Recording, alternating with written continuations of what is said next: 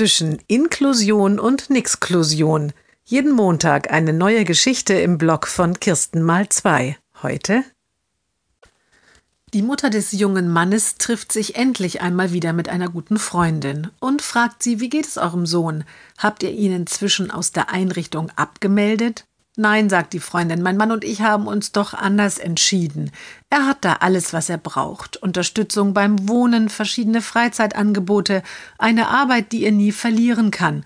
Das ist ja wie ein ganzes Dorf, ohne Hektik, ohne Leistungszwang, so ganz anders als bei uns. Die Mutter wundert sich. Aber vor ein paar Wochen wart ihr doch noch ganz sicher, dass euer Sohn dort unterfordert ist.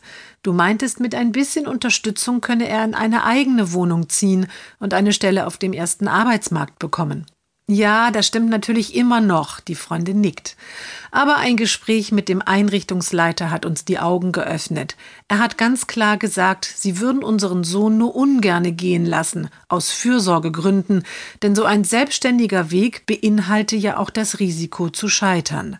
Dort in der Werkstatt ist unser Sohn einer der leistungsstärksten. Wenn er normal arbeitet, sieht das ganz anders aus. Und die wirtschaftliche Absicherung ist natürlich auch unschlagbar. Unser Sohn verdient zwar so gut wie nichts, aber er muss ja auch nichts bezahlen. Alles, was er braucht, gibt es dort. Und schon nach 20 Jahren kann er eine gute Rente beantragen. Hm, sagt die Mutter nachdenklich.